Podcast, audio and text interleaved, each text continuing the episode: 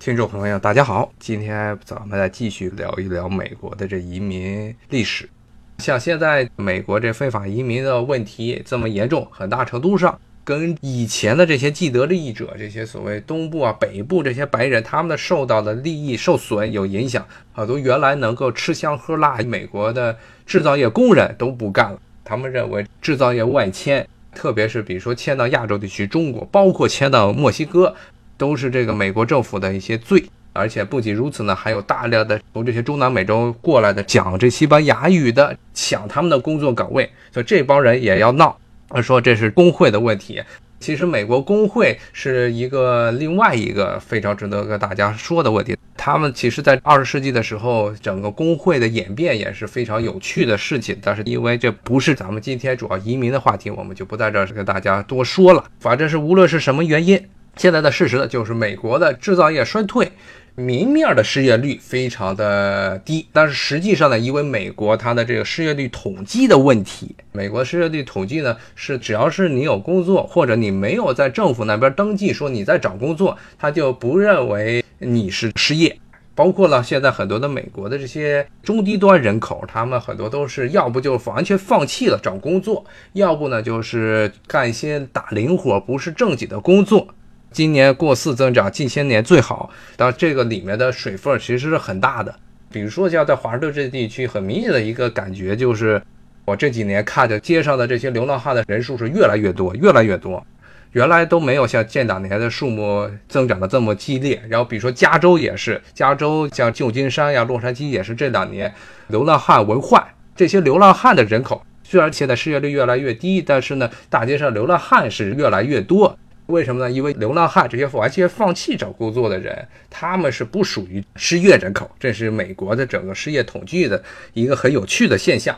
那么呢，不光是如此，这帮人呢，流浪汉他是不愿意找工作，但是这些墨西哥或者是萨尔瓦多这些老莫啊，我们一般这个这边的华人一般称他为老莫，这些人呢，他们是只要有点工作就可以了，因为他们本来要是不来美国的话，在本国可能就饿死了，要不就是在黑帮的火并中被人打死了。所以他们愿意找工作，而这些流浪汉不愿意找工作，所以造成了现在基本上你要到这些美国各大城市，可能这个最北边的什么波士顿，我看情况还好一点，包括这华盛顿，包括南边的什么休斯顿啊，休斯顿就不用说了，什么德州啊，包括洛杉矶啊，包括旧金山这些地区都很明显，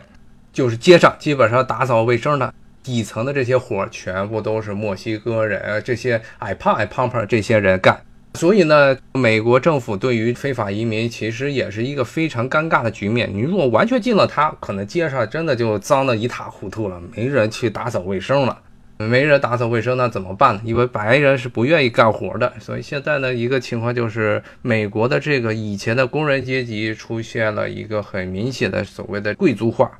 不愿意干这些底层的活儿。啊，底层的活儿呢，都是得让移民来干。而移民美国在一九六五年之后的移民政策呢，又把很多的低技术人口、无没有技术人口的移民基本上卡得死死的，所以呢，就造成了很多时候在很长一段时间呢，特别是零八年这个经济危机之前，很多地方对非法移民其实是睁一只眼闭一只眼儿，甚至有很多的这些州都要求大赦非法移民。尤其是在零八年之后，美国的经济循环一直不稳，而且贫富分化更加严重，造成了这种非法移民这个敏感的问题就更加明显，一直到今天到现在都是扯得非常不清。流浪人口他们主要去一个就是冬天冻不死。所以，加州流浪汉的人口数目是最多的，因为加州冬天最冷的时候，绝大部分地区，特别是南加州，基本上冬天的时候都冻不死人。而且，加州这个地方呢，又是内陆是农业州，然后沿海一区呢，又是所谓的城市人口的多，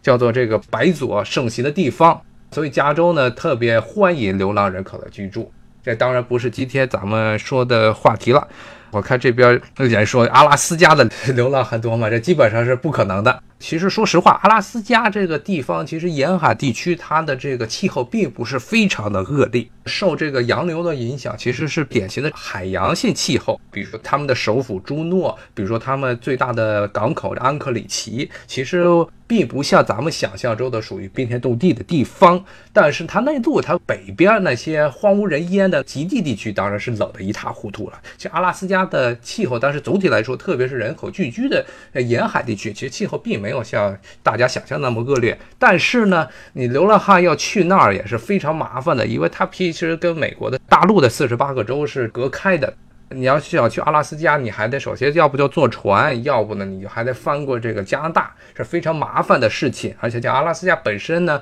经济情况呢，因为它远离这个美国本土，现在经济呢其实也没有太多的工作岗位，所以大家流浪汉呢也不愿意去那个地方。那个地方倒是有一点很有趣的一点，也跟今天的话题有关，就是当地的阿拉斯加那个地方，你会发现很多类似长得像中国人的人在街上晃来晃去。你不要觉得他们是中国的移民，很多去阿拉斯加玩的中国游客去到那儿觉得很疑惑，为什么这地方有这么多的华人同胞在这儿呢？但是你一上去问，他们讲的全部都不是中文，因为当地有很多的因纽特人，也就是咱们一般常说的这爱斯基摩人。这些爱斯基摩人呢，当然他们自己呢不愿意把自己称为爱斯基摩人，这是西方人给他们强加的这么一个名号。他们这些人呢，大部分都是跟远东地区、俄国远东地区的这些原住民是有强烈的血缘上的关系，而跟中国，特别是咱们北方人的很多人的长相是很像的，所以很多人以为这个阿拉斯加有很多的华人去了那儿的第一印象，他其实不是这样。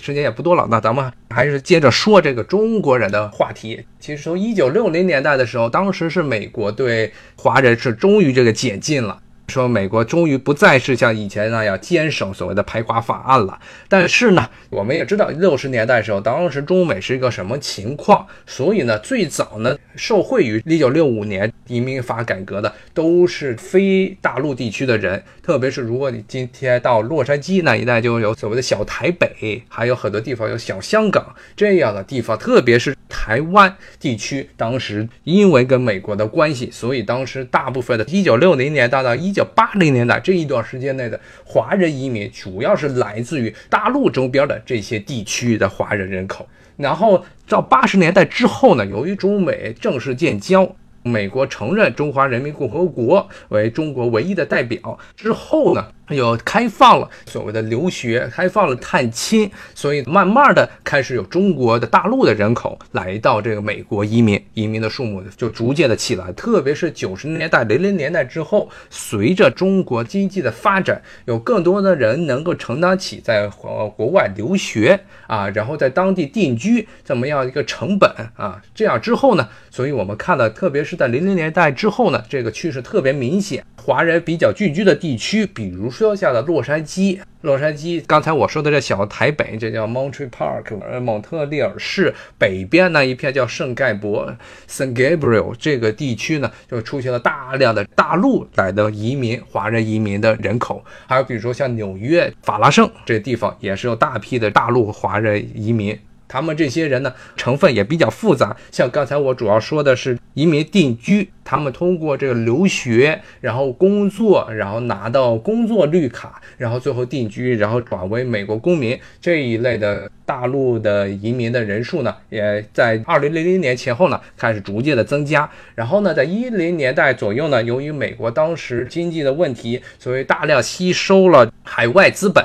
所以当时有投资移民。所以当时的很多的一些中国的一些富裕的人群呢，包括了一些中产阶级，当时为了圆美国梦，说是在美国的很多的州呢。经济发达的州呢，是要求你投资一百万；如果是经济不发达的地区呢，很多的一些穷州，比如山里头那些什么西弗吉尼亚呀，像什么某大拿呀、爱德荷这些州，你只要投资五十万，五十万美元能创造出十个这个工作岗位，你就能够在美国拿到临时的这个投资绿卡。然后在几年之后，美国移民局进行审核，如果你这些工作岗位还在的话，就会给你一个正式的这个移民绿卡。这是他们投资移民，除了这工作移民、投资移民，当然还有很多是各种政治原因过来的乱七八糟的移民。这是造成了中国现在，特别是大陆地区，包括整个华人地区吧，华人在这个美国的移民的一个现状。今天由于时间关系，可能我们也只能说到这儿了。好，谢谢大家，咱们下回再见，